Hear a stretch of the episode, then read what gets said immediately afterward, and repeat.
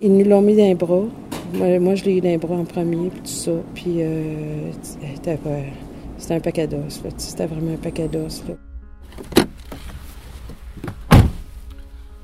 Ouais. Quelle entrevue. Wow, c'était quelque chose, ça. Si on faisait euh, passer le test des compétences parentales à l'État québécois, il, il, échouerait partout. Moi, j'ai une rivière de, de larmes à l'intérieur à l'intérieur de moi. Je vois tellement les gens se donner à chaque jour, corps et âme, qui délaissent leur famille pour s'occuper des autres. Je pense que les gens n'ont pas perdu leur âme. Je pense que la machine n'a jamais eu.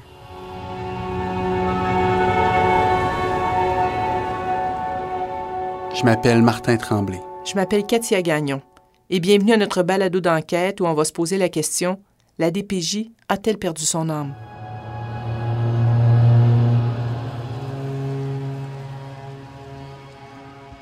Année 2019. 105 000 signalements, 289 enfants signalés chaque jour, 41 000 signalements retenus, 30 jours pour une évaluation, 3 400 enfants en attente, 29 jours d'attente pour les cas non urgents, 3 500 signalements retenus pour abus 17 centres jeunesse 1,1 milliard de budget, 3 600 éducateurs, 700 travailleurs sociaux, 159 articles à la loi de la protection de la jeunesse.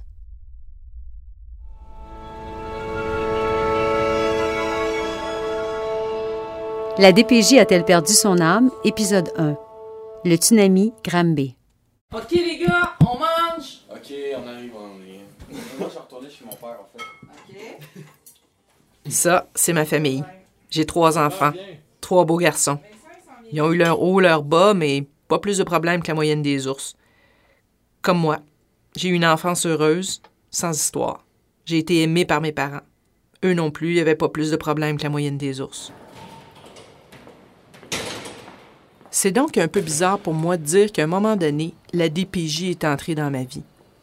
C'était en juin 2005. Il faisait beau, il faisait chaud, et moi, j'étais en reportage.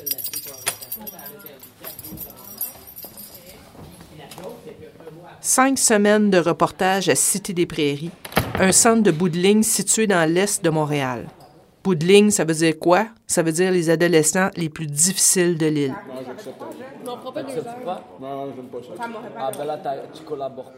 Ce reportage-là, ça a été un électrochoc pour moi.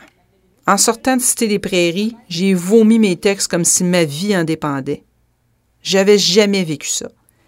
Ces histoires-là, elles m'ont mise au monde comme journaliste. Le reportage est sorti en septembre. En octobre, l'animateur Paul Arcan sortait un film sur la DPJ. Ça s'appelait Les voleurs d'enfance. Le film a été un électrochoc pour le milieu et ça a amené à des changements à la loi. Et à la rédaction propose que l'Assemblée soit saisie du projet de loi numéro 125, loi modifiant la loi sur la protection de la jeunesse et d'autres dispositions législatives. Madame la ministre déléguée à la protection de la jeunesse.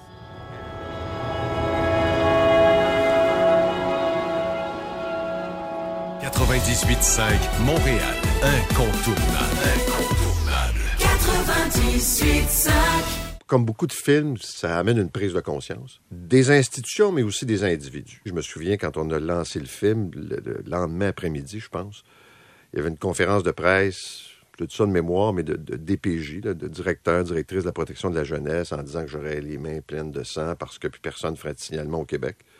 Pour ce qui est arrivé, il n'y a pas eu moins de signalements, il n'y a pas eu moins de... Au contraire, au contraire. ça a augmenté. On a mis en lumière euh, le fait que certains centres ressemblait davantage à des prisons. Je trouvais que l'aménagement physique des lieux n'avait pas de sens pour s'occuper d'enfants blessés puis d'enfants en difficulté.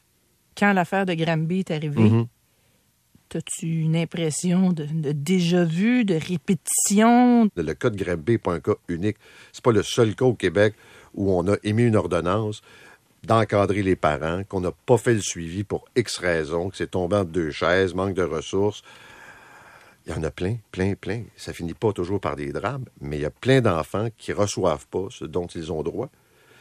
Et ce sur quoi la Cour a statué. Fait que non, je n'étais pas, pas étonné. Au contraire, je me suis dit, ça vient malheureusement confirmer cette, euh, ce constat qui est là depuis des années. 15 ans plus tard, c'est la bombe atomique qui a frappé la DPJ avec la tragédie de Granby. Une petite fille, morte.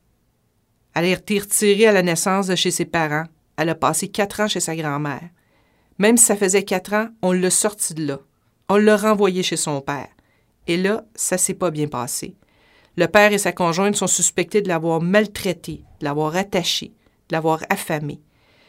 Dans les comptes rendus qu'on a lus, la petite de Granby, c'était Aurore l'enfant martyr. 6h moins 5, on revient bien sûr sur la mort terrible de cette petite fille de 7 ans, Marie-Laurence. Vous êtes allée sur le terrain hier parler à plein de gens. Oui. Euh, Qu'est-ce que vous avez pu apprendre? Mon Dieu, tellement de choses. On a l'impression qu'on découvre de plus en plus d'éléments qui sont complètement troublants dans cette histoire-là. Katia, ça t'a ébranlé cette tragédie-là? Martin est photojournaliste à la presse. C'est mon collègue, mon partner. On a couvert je sais pas combien d'affaires ensemble. Fait que pour répondre à ta question, Martin, oui, ça m'a ébranlé l'histoire de Granby. Le jour où c'est arrivé, j'ai eu comme un grand coup de masse à la tête. Ça fait 15 ans que je couvre le DPJ. Ouais, j'ai mis le doigt sur le bobo bien des fois, j'ai écrit sur des affaires qui allaient mal, mais j'ai surtout vu du monde hyper dévoué. Fait que je me suis demandé, est-ce que je me suis trompé sur cette organisation-là? Est-ce que j'aurais dû fouiller plus?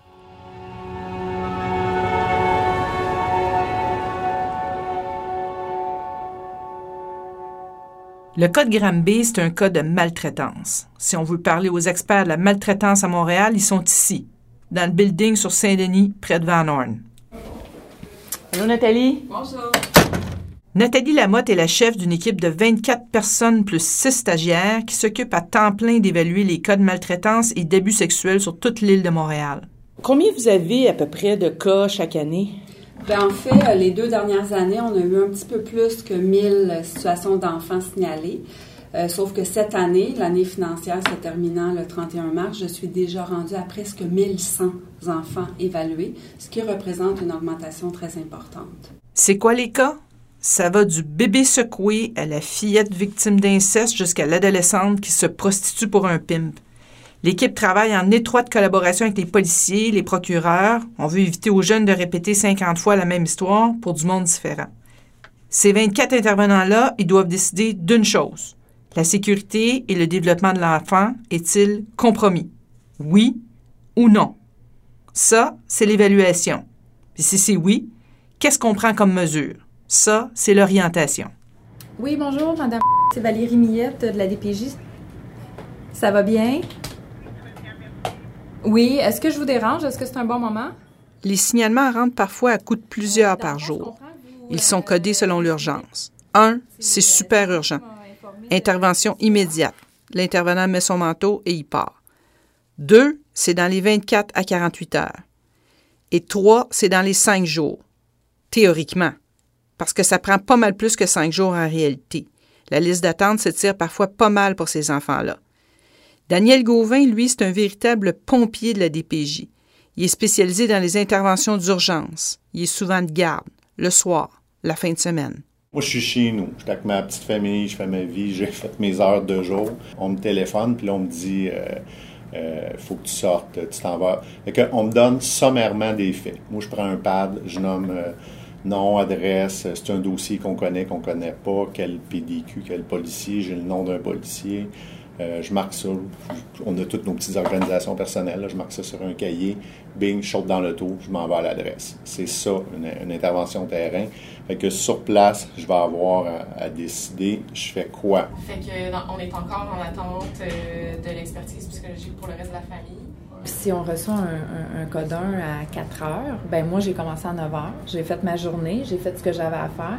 Et à 4 heures, c'est comme si je recommençais une autre journée parce que là, je dois euh, faire le, le maximum d'intervention pour m'assurer que cet enfant-là est protégé à la fin de, à la fin de ma journée, à la fin de, de, de mon évaluation. Euh, donc, euh, oui, ça m'est arrivé de finir à 10 heures, minuit, 1 heure, 2 heures du matin. Valérie Millette est aussi intervenante dans l'équipe. C'est une spécialiste des abus sexuels. Pour confesser des enfants, il est arrivé à Valérie de faire des entrevues sous une table avec des victimes. Mais aujourd'hui, Valérie est pas sous la table. Elle est assise avec une jeune de 17 ans dans un centre d'hébergement. Jessica a un gros coffre à crayon devant elle et elle dessine. Elle regarde jamais Valérie. Il est venu chez nous un soir, j'étais déjà un peu saoul. Il dit que pendant la soirée, j'ai dit que je pensais faire le chiffre, mais moi, je m'en souviens pas. Le lendemain, il m'a texté, il, avait déjà payé les sites. Ça m'a fait sentir mal. Deux semaines plus tard, ben, j'ai commencé à faire les clients. Parle-moi de la première fois que c'est arrivé. J'étais habillée, maquillée, toute belle. Il est venu me chercher. J'ai dit à mon père que j'avais un rendez-vous à la banque. Il m'a donné une bouteille de Jack Daniels, puis il m'a dit que j'avais un client à soir, puis qu'il voulait juste une pipe. Le client m'a emmené dans un spot en arrière du Tim Hortons. J'ai fait ce que j'avais à faire. Est-ce qu'il euh, y a une fois où tu as dit non à un client? Oui, une fois. Il y en a un qui voulait que j'y dans la bouche. C'était 300 pièces. Euh, j'ai dit non. Est-ce qu'il y a une fois que tu t'es senti forcée? Oui, pour le dernier client. Il voulait le faire trois fois euh, de suite pour 90 pièces là, mais c'était pas assez. J'ai accepté, j'ai hésité, mais je me suis dit de toute manière, si je le fais pas, il me ramènera pas chez nous. Évidemment, vous avez compris que c'est pas vraiment Jessica qui parle. C'est la comédienne Linda Johnson. C'est elle qui jouait la mère de Fanny dans la série Fugueuse. Hey Linda, merci de faire partie du projet. Et ça me fait plaisir. Je vais être là pour incarner des personnages qu'on peut pas entendre, mais qui disent des choses importantes. Donc, je vais être un intermédiaire. Ce sont leurs mots à eux. Après que Valérie ait parlé à Jessica, elle va parler à ses parents, à ses amis, à ses éducateurs, à la personne qui a signalé. Tout ça dans un maximum de 30 jours. Puis après ça, elle va devoir décider. Qu'est-ce qu'on fait avec Jessica? Elle va devoir vivre avec le risque de s'être trompée, d'avoir pris la mauvaise décision et qu'il arrive quelque chose à Jessica. Comme à Granby, il y a quelqu'un qui a pris une mauvaise décision. Véronique Rodet, est une collègue de Valérie. Pour elle, la situation de Granby, c'est le pire cauchemar d'un intervenant. Granby, ça a été un événement très difficile. C'est comme si... Euh,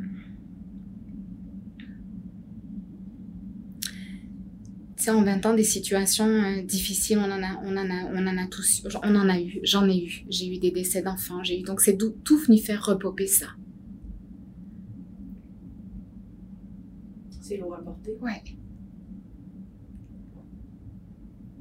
Ça, ça a fait ressurgir des traumatismes en disant, ben, ces gens, ces gens à Granby, ça aurait pu être une situation que, que, que j'ai vécue, puis, puis, à la, puis de vivre non seulement avec la, les conséquences d'une petite fille qui décède, c'est horrible. Mais de vivre avec la pression sociale de dire t'as pas fait ton travail, alors qu'on essaye de le faire notre travail. Puis je, puis je connais pas un intervenant qui donne pas le maximum pour faire son travail. Mais on a, on n'a même pas un cellulaire, on n'a même pas, on n'a pas de moyens. On utilise nos autos personnels,